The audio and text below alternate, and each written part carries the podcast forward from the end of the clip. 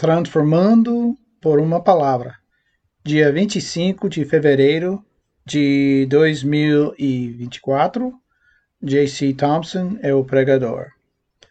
Uh, o versículo de, para memória e do tema é Hebreus 11:1. A fé é a confiança de que aquilo que esperamos realmente acontecerá. Dá-nos segurança sobre coisas que não podemos ver. Então, essa semana, veremos como Jesus transformou um homem simplesmente por suas palavras. Enquanto esse homem se aproximou de Jesus de uma maneira que não entendia quem Jesus era, Jesus ainda sentiu compaixão e curou o filho do homem. Vamos para a oração e vai ter o Aaron Jackson, que é um líder de grupo comunitário em Brookwood. Então, oremos. Oramos, Senhor, que a nossa igreja, Brookwood, veria nossos fardos como oportunidades para crescer nossa fé. Também, Senhor, nós oramos que a nossa igreja se apoiará em Deus enquanto esperamos por um avanço. E, finalmente, Senhor, oramos que nossa igreja estendesse que uh, coletivamente compartilhamos as bênçãos da transformação. Agora, Amém, amém. Agora, uh, olhando o nosso texto de hoje, vem de João capítulo 4, versículos 46 a 54. Jesus voltou a Cana da Galileia, onde havia transformado água em vinho. Estava ali um alto funcionário público que morava em Cafarnaum. Ele tinha em casa um filho doente quando ouvi dizer que Jesus tinha vindo da Galileia para a desculpa, vindo da Judeia para a Galileia, foi pedir a ele que fosse a Cafarnaum e curasse o seu filho que estava morrendo. Jesus disse ao funcionário: Vocês só creem quando vêm grandes milagres. Ele respondeu: Senhor, venha depressa antes que o meu filho morra, volte para casa. O seu filho vai viver, disse Jesus. Ele creu nas palavras de Jesus e foi embora. No caminho, encontrou-se com os seus empregados, que disseram: O seu filho está vivo. Então ele perguntou a que horas o filho havia começado a melhorar. Os empregados responderam: Ontem, à uma da tarde, a febre passou. Aí o pai lembrou que havia sido naquele mesmo hora que Jesus tinha dito: O seu filho vai viver. Então ele e toda a família creram em Jesus. Esse foi o segundo milagre que Jesus fez depois de ter ido da Galileia, da Judeia para a Galileia. Esta é a palavra do Senhor. A introdução da nossa mensagem hoje do pastor JC é a seguinte, é o seguinte. Hoje vamos falar de confiança. O que você acha que confiança significa? A Merriam-Webster Dictionary, dicionário Merriam-Webster define a confiança dessa forma. Confiança é uma confiança garantida no caráter, habilidade força ou verdade de alguém ou algo. Acho que esta é provavelmente a imagem mais clara da confiança. E vamos ver, os que estão no culto vão ver um, um foto uh, mostrada de uma ponte. Uma ponte é um bom exemplo de confiança. Ou talvez tem algo mais assustador de confiança. E aí eles mostram, mostrarão uma foto de uma equilibrista pelas cátaras do uh, Niagara, uh. Embora eu acho que esses são imagens precis, precisas de confiança.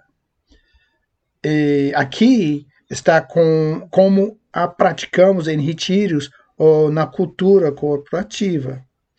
E vão mostrar uma terceira imagem, a imagem de queda de confiança, uma pessoa caindo de um lugar alto, de, de um ponte. Tá? Os três figuras que passaram uma ponte, depois equilibrista pelas cátaras do Niágara e uma imagem de queda de confiança. Embora eu acho que cada um destes fotos faz sentido com a definição de confiança. Acho que podemos concordar que há diferentes níveis de confiança depois de ter de ver este fato. Você já teve que confiar em alguém sem nenhuma evidência física?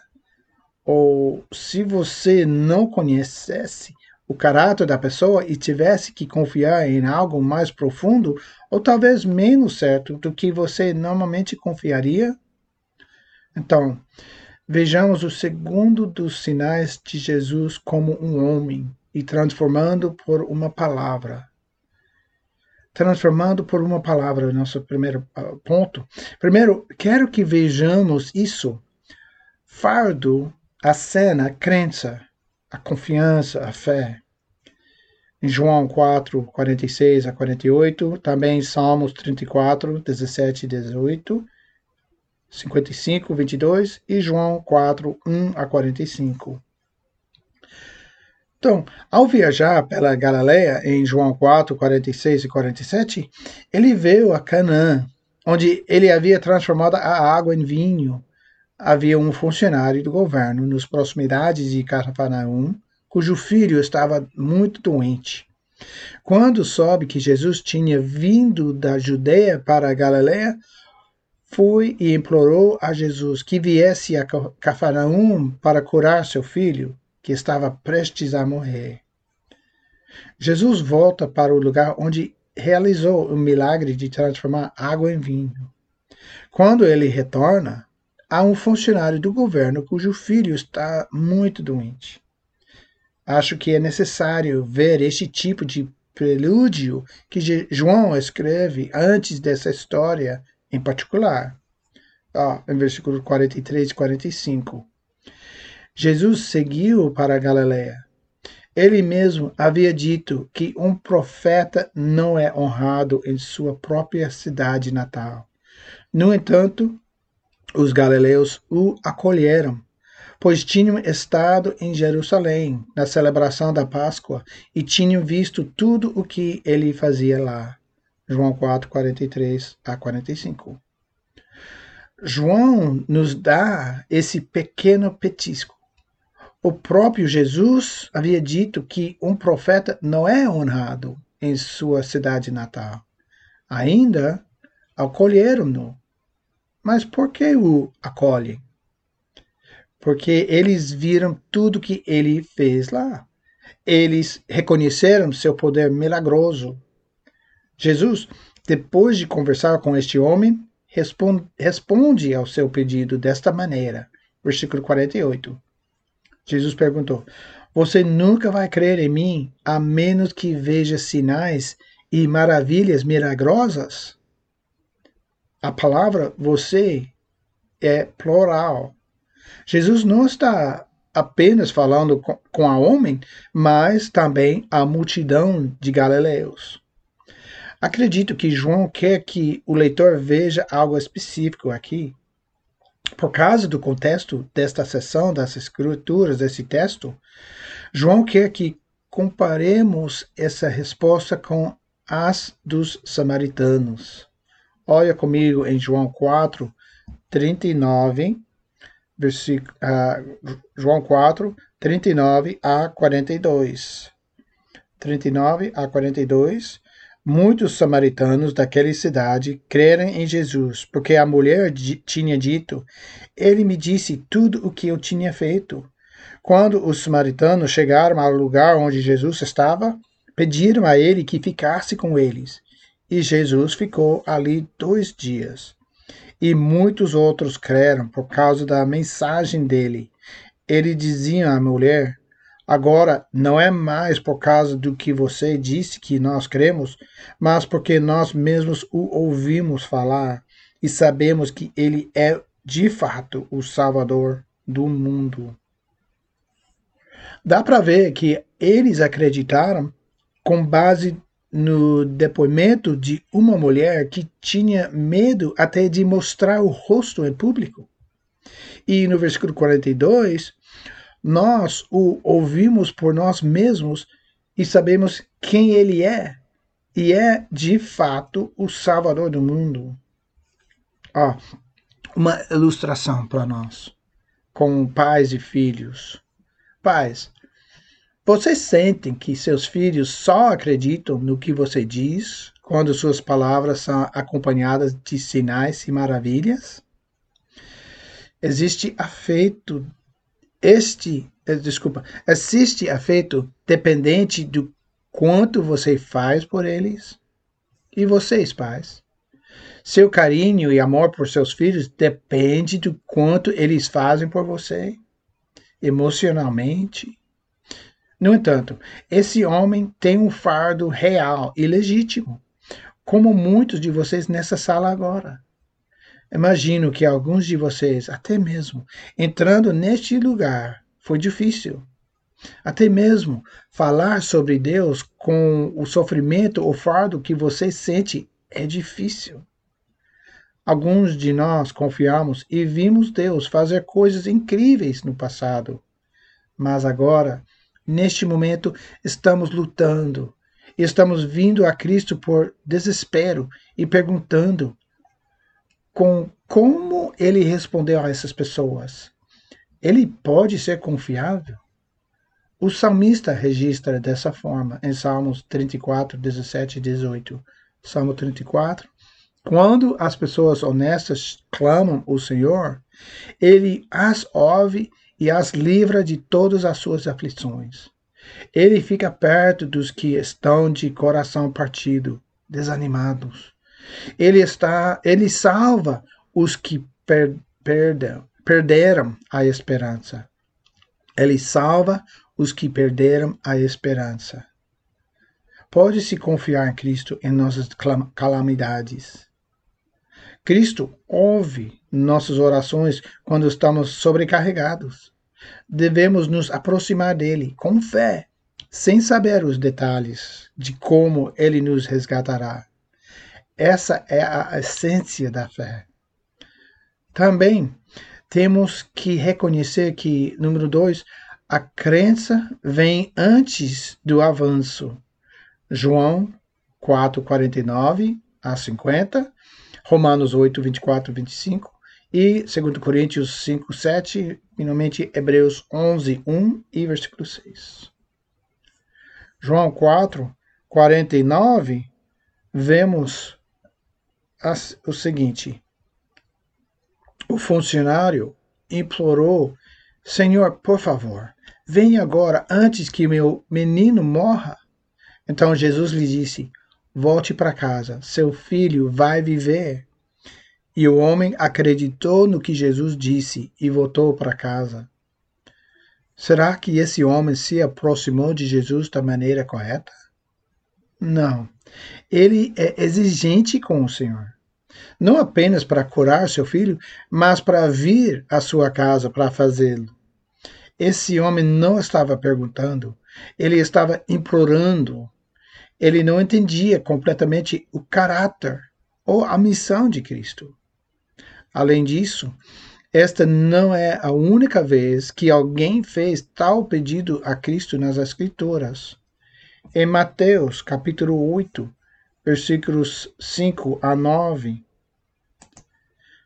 quando Jesus entrou na cidade de Cafarnaum, um oficial romano foi encontrar-se com ele e pediu que curasse o seu empregado. Ele disse: Senhor, o meu empregado está na minha casa, tão doente que não pode nem se mexer na cama. Ele está sofrendo demais. Eu vou lá curá-lo, disse Jesus. O oficial romano respondeu: Não, senhor, eu não mereço que o senhor entre na minha casa. Dê somente uma ordem, e o meu empregado ficará bom. Eu também estou debaixo da autoridade de oficiais superiores e tenho soldados que obedecem às minhas ordens. Digo para um, vá lá, e ele vai. Digo para outro, vem cá, e ele vem. E digo também para o meu empregado, faça isto, e ele faz. Observe a diferença de abordagem, reconhecimento de quem foi Jesus. Senhor. Desespero e demanda não são a mesma coisa. Você pode estar desesperado e ainda não exigir coisas de Deus. O desespero é provocado por provações e sofrimento. A demanda está enraizada no orgulho. Ele suplicou. Jesus não cedeu ao pedido desse homem. Ele não saiu daquele lugar. No entanto, no meio de não fazer as coisas da maneira que o homem queria, Jesus ainda mostrou compaixão por esse homem. Você já se aproximou de Cristo dessa maneira? Tão desesperado por um resultado que você joga todas as coisas que só sabe pela janela. Você exclui tudo. Acho que alguns de vocês nessa sala podem estar de aproximando de Jesus da mesma forma que este homem o fez. Você pode estar desesperado, pode estar com raiva, pode estar desapontado, mas já ouviu falar sobre Jesus trabalhando na vida de outras pessoas. Mas você quer que ele faça isso do seu jeito. Você quer sua bênção, mas pode não querer todo o resto das coisas que vêm com o seguimento de Cristo. Jesus faz as coisas do seu jeito. Jesus lhe disse: Eu sou o caminho a verdade e a vida. Ninguém pode vir ao Pai senão por mim, em João 14, 6. Jesus é e sempre foi Deus. Ele tem um plano e um propósito para cada um de nós. No entanto, muitas vezes queremos que ele se curve ao nosso plano e propósito. Acho que esse homem não foi diferente. Acho que alguns de vocês podem ver o que Jesus fez como insensível. Este é um pai desesperado estendendo a mão a Jesus para curar seu filho no que pode ser um ideal de longe alcance. E Jesus disse a ele para voltar para casa: seu filho viverá. Mas Jesus está sendo insensível aqui? Jesus é um profeta implacável, insensível, sem tempo para meninos doentes? Não. O caráter de Jesus é compaixão e amor para conosco, mas ele também não é um mágico fazendo truques para todos. Também acho que Jesus está mais preocupado com a fé deste homem e com a fé da multidão do que continuar a fazer milagres. Ele insiste na resposta desse homem à sua palavra. Embora a abordagem desse homem a Jesus não tenha sido correta, sua resposta à palavra de Jesus foi. Ele saiu imediatamente, não discutiu. Ele foi para casa. Antes de saber se o filho seria curado, saiu para voltar para casa. Esta é a resposta da fé. Não com base em um resultado, mas com base na confiança. Confiar no caráter de Cristo e em Sua palavra. A fé é a confiança de que aquilo que esperamos realmente acontecerá. Dá-nos segurança sobre coisas que não podemos ver. Hebreus 11, 1. Jesus, com Sua palavra, curou o filho deste homem. Antes que esse homem soubesse da condição do seu filho após a palavra de Jesus, antes de sua descoberta, ele tinha que confiar na palavra de Cristo. Também vemos, número 3, as bênçãos além do milagre. João 4, 51 a 54. Também 2 Coríntios 4, 17 e 18. Efésios 3, 20 e 21 e 3 João 1, 4. Você poderia, por um momento, imaginar o que esse homem deve, ser, estar, deve estar sentindo? Você poderia, por um momento, imaginar o que esse homem deve estar sentindo? Um momento, ele está implorando a um estranho que ele ouviu que poderia ter a capacidade de curar seu filho. No seguinte, ele deixou aquele homem que lhe disse que seu filho vai viver e está viajando de volta para ele. O que você estaria sentindo? Raiva? Certamente esse homem deve ter muitas coisas importantes para fazer, mas você é importante. E este é o seu filho a quem você ama tanto. Esse homem nem teria tempo de voltar para casa, para sua casa, para visitar seu filho. É a raiva ou o desespero. Este homem era a sua última esperança. Seu filho agora certamente morrerá, e você só quer estar de volta com ele para passar juntos o tempo restante que ele tem na terra. É a raiva, o desespero ou é a esperança? Ou como as escrituras chamam, fé. Esse homem diz que sua, seu filho viverá, e talvez tenha sido a maneira como ele disse isso, ou quase como ele sabia algo que você não sabia. Não foi dito desesperadamente ou por raiva, mas quase como se ele estivesse afirmando um fato que você ainda não vivenciou. Acredito que essa foi a resposta do homem. Confira o restante desta matéria em João 4, uh, 51 53. Enquanto o homem estava a caminho, alguns de seus servos o receberam com a notícia de que seu filho estava vivo e bem. Perguntou-lhes quando o menino tinha começado a melhorar. E eles responderam: Ontem à tarde, à uma da tarde, a febre desapareceu de repente. Então o pai percebeu que aquela era a mesma vez que Jesus, a mesma hora que Jesus lhe dissera: Seu filho viverá. E ele e toda a sua família creram em Jesus. Nossos fardos, quando transformados por Cristo, não são apenas benefícios para nós, mas são benefícios para os outros, pois podemos compartilhar com eles como Cristo trabalhou em nossa história, em nossa vida. A presença.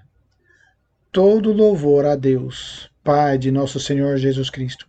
Deus é nosso Pai misericordioso e fonte de todo conforto. Ele nos conforta em todos os nossos problemas para que possamos confortar os outros. Quando eles estiveram perturbados, serem capazes de dar-lhes o mesmo conforto que Deus nos deu. 2 Coríntios 1, 3 e 4.